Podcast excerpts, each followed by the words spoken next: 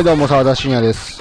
はい、どうも、明日さんです。えー最近は結構、うちの嫁とですね、えー無料で楽しめる漫画とか、いろいろせ紹介していこうとか言ってたんですけど、はいまあ今回は、ある種無料では楽しめるんですけど、まあ普通の回に近い感じの回で、はいファイナルファンタジーリメイクはい。の体験版の話をします。はい。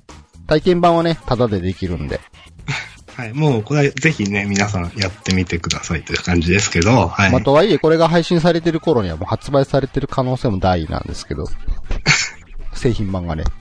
まあ実際どうすか？ファイナルファンタジー7購入しますか？体験版をやった上で。えー、今のところ、はい。あんまりするつもりはないです。正直でいいですね。うん。なんか、この話をし、なんかしようと話しといて、購入するつもりはないって何なんと思いますけど。一応僕はね予約はしました。はい。俺もそんな買う気はなかったんですよ。なんかこうセールになったりした時に買えばええかぐらいの感覚でいたんですけど、うん。今、あのーデスストランディングをね、はい。まあ、やってはないんですよ。この間買ったんですけど、なんか3時間ぐらいやってしんどくなってやめたんですね。私も全く同じだと思います。なんか、あの、13騎兵防衛権買って、すごいゲーム熱が高まって、なんかすごい、こう、体感として感動するようなゲームがしたいと思って、デスストランディング手を出したはいいですけど、うん。あまりの世界観にちょっとしんどくなってしまって、うん。途中で中断してから全然やらなくなってしまったんですね。はい。で、そういう意味で、俺が今求めてるのは、なんかこう、感深い感動とかではなくて、なんかこう、カジュアルにゲームしたっていう感じやなって思ったんで、そういう感覚を求めてるんやなって思ったんで、そういう意味でファイナルファンタジー7は、リメイクはいいんじゃないかと思って、そういう意味では、めちゃくちゃいいと思う。何も考えずに進めれそうと思って、それでちょっと予約したんですね。なるほど。そもそもとして、ファイナルファンタジー7って、僕はね、世代やったんですよ。ちょうど大学3年生の頃に発売されたんで、うん。あの、本当に、当時はプレイステーション、スーパーファミコンからこう、プレイステーションへの移行時期やったし、そのプレイステーションで初めて出た対策 RPG やったと思うんですね。まあ、その、社会現象と言われた。そう。はい。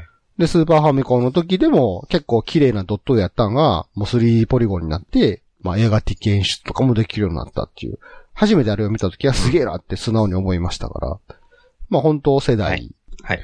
で、まあ、あの、ファイナルファンタジー7に出てくる登場キャラクターも、なんかこう、まあ、なんていうんですか？もう、極端な言い方をしたら、こう、オタク受けするような造形で、な性格しかり、なんか、なんかデザインしかり、なんかこう、オタク受けするような造形でね。まあ、ちょっとそこが鼻につくようなところもあったんですけど、まあ、ドンピシャでハマったような世代ですわ、私は。はい。明日さん的にはどうなんですかね？言ったらもう全然僕よりも年が離れてますから。私は、まず世代じゃないそうですね。、はい。あの、まあ、私、物心ついた頃に、えっ、と、流行っていたのが、えー、ファイナルファンタジー8。ほうほうほう。なので、まあ、8、あの、まあまあ、ポリゴンももう綺麗。そうですね。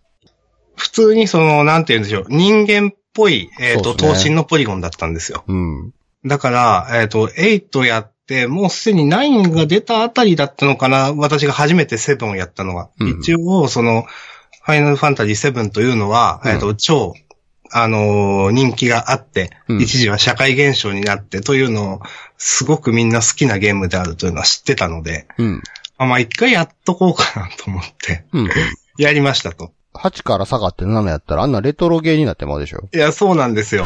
で、最初めっちゃ、なんか、こう、な、あまあ、当たり前です。あのポリゴンで、なんかうん。エレベーターの中とかにいる、あうん。のパレットとかを見ると、また結構近いうん。位置で見ると、体すっごいなと思って、どうなってんだこの腕みたいなことを思っちゃうわけですよ。ええ。で、いや、だから、まあ、いや、まあ確かにこれは当時これをやった人はいいかもしんないけど、うん、まあ、うんって、まあ戦闘とか面白いし、ゲームとしてはまとまってるなと思いました。うん。ただ、なんかすごくこう感じるものがあるかっていうと、うん。うん、と思っていて。まあね、やっぱりその、テクノロジーが進化する、こう、ジレンマみたいなところで、やっぱりこう、新しいテクノロジーに触れた時っていうのは、そのテクノロジー込みでの感動じゃないですか。いや、そうなんですよ。うん。でもやっぱりそのテクノロジーがすごいという感動を乗っけた場合、判断されるのはやっぱりゲーム性とか、ストーリーと。かっていうのを冷静に見ちゃうっていうのがあると思うんで、そういう意味ではやっぱりこう、ね、その、新しく出た作品の方がそら洗練はされてるでしょうし。うん。で、またあの、これ僕の主観でしかないけど、ドット絵とかのレトロゲームって、味って表現されるじゃないですか。はい。でも、ポリゴンのレトロゲーってちょっと味に見えへんとかあるでしょ、なんか。うん、わかります。なんか、た、うん、言ってることはすごくわかります。うん、今のテクノロジーの劣ってるやつみたいな感じで捉えてしまうから、うん。なんかそれはファイナルファンタジー7僕も今できないですもん、当時のやつ現物そのままやれって言われても。逆にあの当時に出ていた 2D ゲームの方が今できると思いますわ。うん、それはもう別物ですよね、なんかね。そうそうそう、確かに。なんか評価軸も違うし、なんか全然違う枠組みの中での、うん、やれるんですね、その 2D の方はね。そうそうそう。そういう意味では、なんか確かにそのファイナルファンタジー7っていうのは、当時、ストーリー、テクノロジー、なんかゲーム性、うんぬんかの全部含めた上でのこう時代としての体感やったと思うんで。そう、本当時代性っていうのはめちゃくちゃあると思います。うん。そら世代じゃない人からすると、ふん、みたいな感じかもしれないですね。何がおもろいのこれ、つって。いや、そこまでは言わないですけど。で、またしかも、あれ、運が悪いのか良いのか、あの、話かなと思うんですけど、そのプレイステーション以降、2、3と進んでいく中で、過去のファイナルファンタジーって結構リメイクされていったじゃないですか。はい。あの、綺麗な 3D ポリゴンで。そうですね。うんでも、7だけずっとこう、手をつけられてなかったから、そうですね。言ったら、印象としてはあの、ね、バロットの体がダルマみたいなゴツゴツした印象のままずっと、そっからアップデートされへんわけですよ。はい。でもそれが今、今最高のテクノロジーでってことですから、うんまあ良いのか悪いのかっていう。だそういう意味ではね、逆に、このファイナルファンタジー7リメイクが本当のファイナルファンタジー7の評価につながる可能性はあるんですよね。ああ、なるほど。はい。やっと同じ土俵になる。そうそうそうそうそう。うん。なんか、同じ土俵じゃなかったからこそ評価されてたとこあるんちゃうみたいなのが、ああ、はい。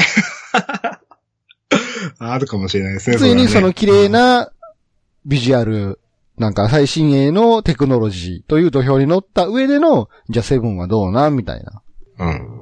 そういう意味ではね、なんか僕もね、体験版やってね、すげえ冷静になったとこありましたよ。なんか。はいなんかあの、やっぱ綺麗になった弊害っていうのがすごいあるなと思って、うん。なんかまずその、クラウドのあのでかい剣が違和感でしかないんですよね。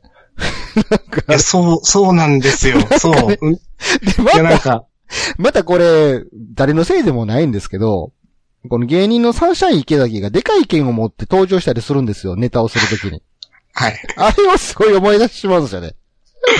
うん本当は多分、クラウドとか、いろんなアニメとかゲームのキャラででかい剣がありきの、そういう、なんか、モチーフでのサンシャイン池崎のネタやったんが、逆転してしまっているので、クラウドを見てるとめっちゃサンシャイン池崎を思い出してしまうんですよ。逆でしかないんですよ、あのでかい剣が。いや、わかります。まあ、サンシャイン池崎のネタは私わかんないですけど、でも、綺麗になりすぎて本当になんか突っ込み待ちみたいになってる。そう。あれはね、ちすげえ弊害やなと思って。何やろな。で、また う、ん。ベルセルクとか、中世の世界観ってあるんやったら、な、どこかこう納得がいくんですよね。なんか、ベルセルクもやっぱでかい剣持ってて、あのでかい剣を持つ理由っていうのもすごい理由付けされてるじゃないですか。うん。そもそもとして。でも、おそらく、当時のファイナルファンタジー7のクラウドのでかい剣っていうのは、ただ単にファッションやったと思うんですよ。なキャラクターアイコンとしてのでかい剣やったと思うんですけど。まあまあ、そうでしょうね。特に理由、なんであの剣でかいのとか理由多分ないんですよね。なんか、かっこいいからとか、うんそういう理由でしかないと思うんですけど、それが、綺麗な画面で見たときに、めっちゃギャグやなと思って、なんでこいつこんなうん。でかい剣、ですよね。しょってんねんって、めっちゃ持ってまうんですよ。でやっぱこれは、グラフィックが綺麗になった弊害やなと思って、あと、ツイッターとかでもちょっとフォロワーさんと話してたんですけど、あの、律儀に階段を登るよりしてる様とか、ごっつ違和感なんですよね。なんか、コツコツコツコツコツコツはいはい。なんか、こう、あの、なんやろな、どこかやっぱりファイナルファンタジー7って、どこかこう、スタイリッシュさみたいなのがあったような気がするんですけど、なんか、うん。スタイリッシュさを求めんのやったら階段そんな律儀乗りひんよなとか、なんかそういうことをすごい思ってしまうんですよね。なんかうん戦闘シーンとかはさすがやなと思うんですよ。なんか、こう、やっぱり今のテクノロジーと表現でめっちゃ頑張ってんな、かっこいいなと思うんですけど、もうそのギャップがすごい、なんか、あの、あの、赤外線レーザーをよいしょってよげるとことか、あ 金網をかがんでくぐるとことか、普通なんですけど、なんかこう、すごいこう違和感を感じるんですよ。あ、そう、赤外線レーザーを避けるところも、ちょっとなんか、なんだろう、これ、ああ、これ、ちょっと言ってること違うんですけど、すごいあのレーザーしょぼいじゃないですか。そう、なんか当たったら熱みたいな感じで、熱々みたいな感じでそう。そう。だし、その、いや、なんか、シン、シンラが、あれ、あれだけの、その、なんかすごい科学力を持って、こんななんか一定時間で点滅、消えたりついたりする、た、ただのレーザーみたいな。うんなんか、それを、なんかすごくリアルな絵面でやられると、なん、なんこれってなってしまうみたいな。なんかギャグになるんですよね。そうそうそうそう。あれをリアルなグラフィックでやると、なんかすごいこう、とぼけた感じになってしまって、なんか、なんか変な違和感を、確かに前の FF7 でもあ、あ、あったっけ？赤外線はあったけど、みたいな。なんか、例えば、隠れながら進もうみたいなとか、なんか それをなんかこうリアルにやるとめちゃくちゃシュールになるなっていうのはなんか思いました、確かに。突然なんかサスケみたいな感じになってしまって、こう、なんかバラエティっぽくなるんですよ、逆に。うーん。なんか、やっぱあのリアルな世界観で敵のアジトに侵入した場合、仕掛けられてるものってそれじゃないんじゃないのとか、そういう感じになってまうんですよね。いやー、わかります。うんなんか、ああいうほんと綺麗になったことによる違和感すげえなと思って。うん。やっぱこう、デフォルメされてる表現やったから許されてたことってあるじゃないですか。うん。めちゃくちゃあります。あれがね、許されなくなる。だからそういう意味では、ファイナルファンタジー15なんかは、綺麗なビジュアルと、まあ、当時最高のテクノロジーの上で作られた世界観やったから、うん。なんか、やっぱ15の方がなんか、あんま違和感がなかったんですよ、なんか。うん。車に乗ってたとて。車もどうかなって最初思ってたんですけど、なんかそれでもなお許されたんですよね、あの世界観の方が。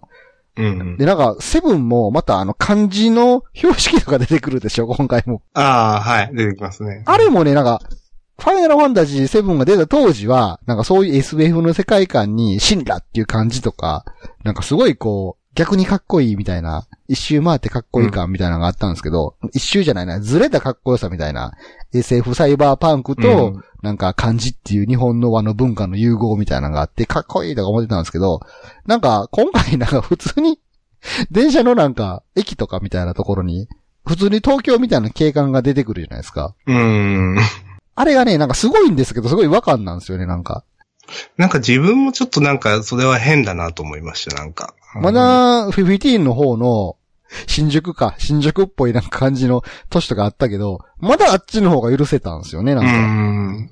しっかりと、ファンタジーと、なんか、日本っぽい文化を融合させようっていうコンセプトで作られた街じゃないですか。うん。でも多分ファイナルファンタジー7の当時の時はそこまで和の融合ってあんまなかったと思うんですよね。うん、いや、と思います、絶対シンラっていう名前つけたもん、なんかかっこいいからっていう理由でしかいや、絶対そうです。なかったような気がするんですよ。でも、そこから逆算して、ね、なんかシンラが使われる漢字が、の文化があるってことは、リアルな文化背景としてはこうだよねって紐付けた結果、中途になんかダサい未来の日本みたいな感じになってもうて、なんか、すごい違和感なんですよ、あれが。確かになんか、ちぐはぐ感はある。すごく。なんか。で、決定的になんか違和感を感じたのは、エアリスが花を売ってるっていう設定が成り立たんぞって思ったんですよ。この、いやー、それは思いました。うん。この、この表現の中では。当時は、なんか、やっぱりどこかこうポリゴンであったとしてもデフォルメされてたから、花を、お花を買ってくださいっていうのも、まあある種その、マッチューリの少女的な、童話的な感じが、で、許容許容できてたんですよ。うん。でも完全にリアルに表現されたら、この世界で花売れるかってそんな売り方で。なんか、そ普通になんか業、なんかトラックになんか栽培したものを積んで花屋に下ろすぐらいの表現をしてくれないと、なんかカゴに花いくつか入れたものを 買って、その、じゃあ売れたとて、それ、それが何もに300う。円ぐらいじゃないのとか本当そう、思いました。これ、これ何個売ったら月生活できんのみたいな、なんか思いましたよね。でね、なんかあの、当時から、あの、花を売るっていうのは隠語じゃないのかっていう噂があったんですよ。はいはいまあ言ったらその夜の商売みたいなものを隠語として表現してんちゃうのっていうのがあったんですけど、公式としてそうじゃないっていうのは決定的に言われてるんですね。うん。で、一応設定として、あのファイナルファンタジー7の世界観では、花がすごい貴重なもので、ああ。なんか高価なものらしいんですよ。で、それをエアリスは、なんか自分とこの教会で育ててるやつを売りに行ってるっていう設定なはずなんですよね、あれ。うん。逆にそこが変になるんですよ、なんかこのリアルな表現にした場合。ああ。え、じゃああんなしょぼいカゴに入れて、なんか、なんかこう、植木、植木鉢にも入れてないような、あんなチョキって切った花みたいなのを、誰、誰が買うねんと思って。街中で。ああ。ほんで、その花が貴重なものの割には、エアリスが落とした花踏んどるんですよ、住人が。そうぐしゃですね。、ぐしゃっつって、あーって。もうそこがこう違和感でしかないなと思って、なんか。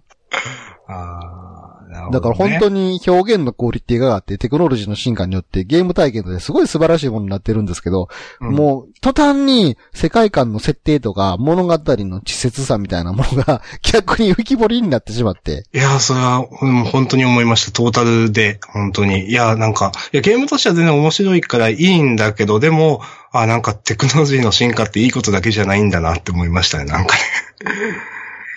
で、そういう意味では、物語の進行は当時のまんま行くんやろかっていうのがすごい自分の中で気になってて、うーん。で、正直当時のファイナルファンタジー7も物語としては、え、どうなんてめっちゃ思ってたんですよ、自分自身で。ああ、はい。手放しでめっちゃおもろいなって思えるようなものではなかったんですね。うん。ネタバレとかしていいんかな？ファイナルファンまあタジー7。まあいいんじゃないですかもうもう20年ぐらい前のゲームやから。まあ言ったら途中でエアリス死ぬんすよね。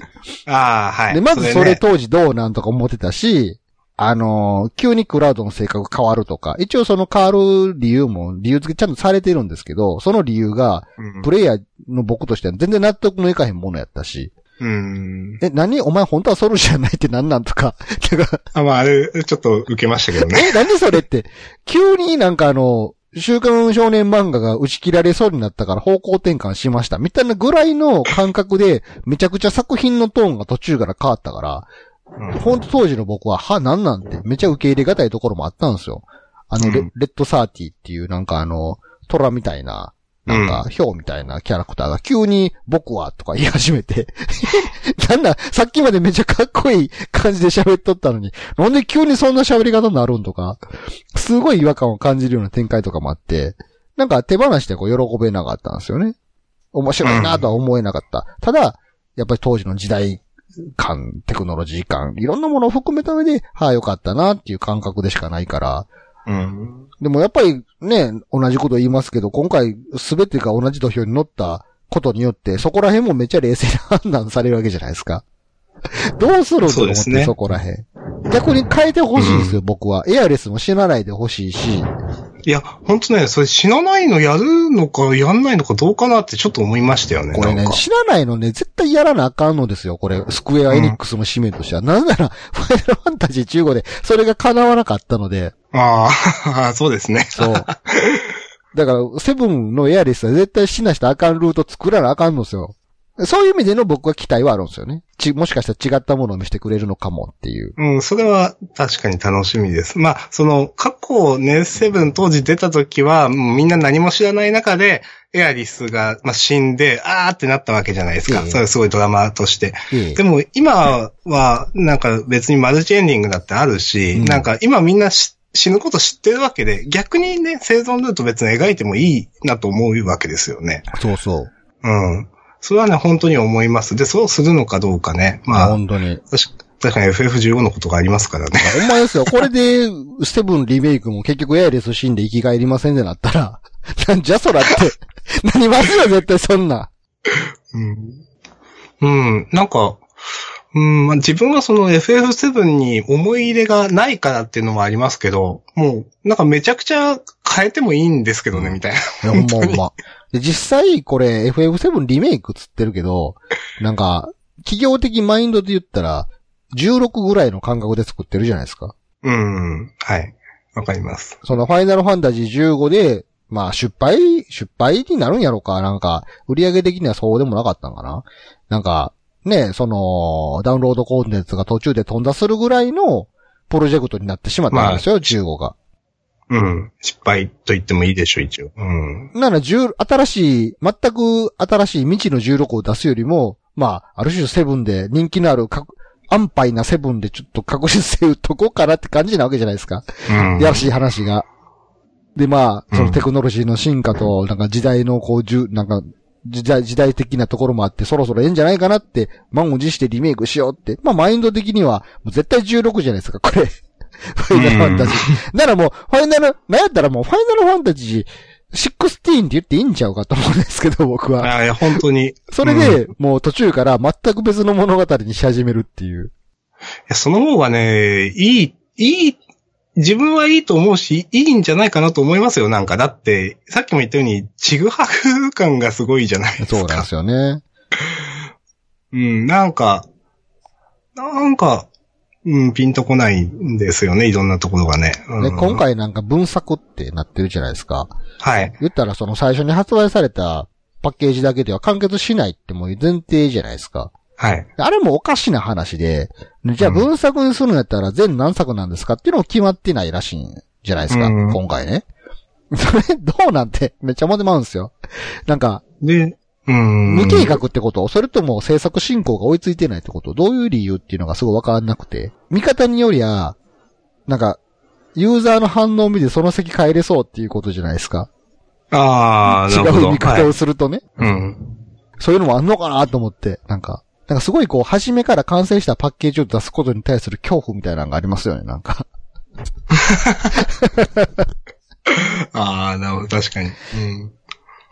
もうそういう意味では、もう全然、当時とは違った物語の展開とかあっても全然ありなんで、逆にそうであってほしい。そうの方が、体験してるこっちとしては新鮮なので。いや、でも、ちょっと思ったのは、あの、私なんかは、最初、ミッドガル脱出までみたいな、うん。まず、話ですよね、これって最初の。うんそれ聞いた時ちょっとズコーってなったんですよ、私は。うん。それ、いや、そこまでなんかちょっ、なんか少しの、そこまでなんかクオリティ上げなくてもいいんだけど、とちょっと思っちゃって。まあ、それはなんか 作り手の勝手なエゴじゃないのって。思いましたよで、それは、その、リアル世代の方から、とかからするとどうなのかなとかちょっと思っちゃいました。なんか、三部作くらいでなんか、いいのにとか思っちゃって。あれは、なんか、言ったら、完成を待ってたらいつまで経っても発売しないからってことでしょ？結局。ああ、まあ、まあ、なんか、そういうことですよね。うんなら、物語を途中で分断して、その分断した中のクオリティを高めていこうっていうことやと思うんですけど、それは僕があって、いやいや、そこまで求めてませんよって思いましたよ。うん。ズコーってなって、ええーみたいな。だからすごいこう、企業側のなんか大人な理由とか、なんかクリエイターとしての、なんか、プライドとか境地の理由であるとか、いろんなものが複雑に絡まにあっての今の形な気がするから、なんか。うん。まあ、それは何言ったところでなんですよね。なんか素直さはないなと思いますね、なんか。うん。本当はこうなんちゃうんって疑ってしまうようなうん。感じにはどこかなってしまうんで。あと、そう、すごい今更ながら、FF7 ともちろん戦闘が全く違うじゃないですか、システムが。はいはいうん。それがちょっと私違和感ありました。ほう。なんか、いや、まあ、なんていうか、ああいう、まあ、ボタンを押したら切るような、うんはっきり言って。あの、すごく。で、まあもちろん従来の FF7 は、あオリジナルは、まあアクティブタイムバトルって言ってコマンド選択式のバトルだったわけじゃないですか。うん。なんか、それがなんか別物感すごくて、うん。なんかそういう意味でもなんか、ちぐはぐ感があったのかな FF7 じゃない感。うん、FF7 じゃないと思いますよ。逆になんか、FF15 があっての FF7 やから、戦闘シーンは逆にアクションゲームっぽくて僕良かったんですね。うん。だから、システム的には15からの戦闘進化なわけじゃないですか。戦闘システム。そうですね。まあ、言って、いもう完全にね。うん。いや、だからあれは今回絶対16なんですよ、あれ。そういう意味で。うんだ。から途中で多分、今 FF7 リメイクでタイトル出てるけど、文作の2作目ぐらいで、なんか、セブンの文字がペローンってなんか流れていって、な、なんかいい感じの演出で、実はこれセブンが16に見えますみたいな感じになるんちゃうちゃいます？うんなるほど。実は16でしたっていうパターンもあるんじゃないですか？うん。それだったらね、逆に、もういいですけどね。うんうん。みんなは怒るでしょうけど。僕はそれで、そっちの方が逆におーってなりますけどね。なんか、まあでも、なんていうか、16とかも全然発表も何もないですよね。ううんん。10、本当の意味での16っていうか。まあそういう意味ではこのリメイクの成功にかかってんちゃいます？いやー、そういうことですか。だってドラゴンクエストがって今思ったけど、あの、ドラゴンクエスト4があるじゃないですか。うん。あはい。4やったことあります？4はあれですよね、あの、えっ、と、トルネコとか出てきて。そうそうそうそう。なんで一番に出た名前がトルネコなんやねんと思ったけど今。覚えてますよ。はい。あれもリメイクを繰り返されることによって、びっくりしたんが、ピサロ仲間になるじゃないですか。ああ、はいああ。あったと思います。当時なんかピサロなんかただの敵でしかなかったのに、なんかいつの間にかリメイクのドラゴンクエストでは、ピサロも仲間になることが、なんかすごく許容されてて、なんやったらそのピカ、ピサロが救済されてるんですよね、作品の中で。うん。うん。でも全然受け入れられるんですよ、あれも。うん。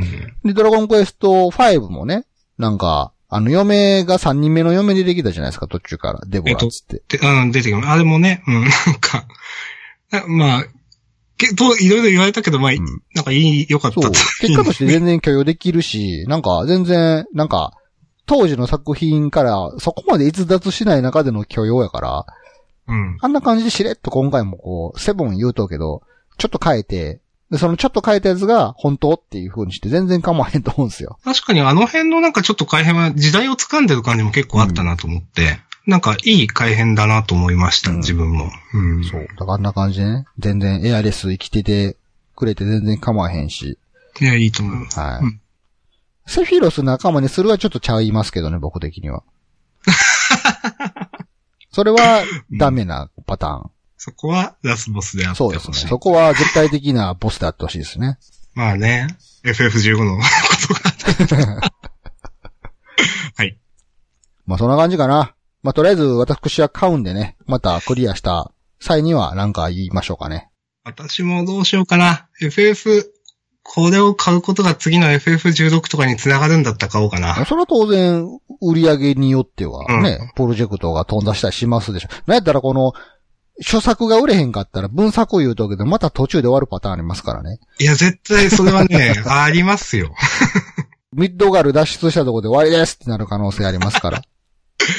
いやー、世知辛い世の中になっちゃいましまあた。まあ。逆に言ったらファイナルファンタジーブランドも、そんなこう、ブランドで、なんか、お金買うような商売しかできひんっていうのがすごく悲しい話でありますけど。でも事実としてそうであるならば、私は今回のリメイクもちょっと買っとこうかなという感じで。わかりました。私も今日の話を聞い聞いてというかして、あー、買おうかなと思いました。おそらくカジュアルに楽しむゲームとしては結構いいゲームやと思うんで。そうですね。まあ、うん細かいこと考えなければ、まあ、楽しいゲームです。はい。はい。剣振る、適当に剣振るって頑張るっていう。そうですね。じゃあ終わりましょうかね。はい。はい。お送りしたのは沢田信也と、明日さんでした。それでは皆さんまた次回さようなら。さよなら。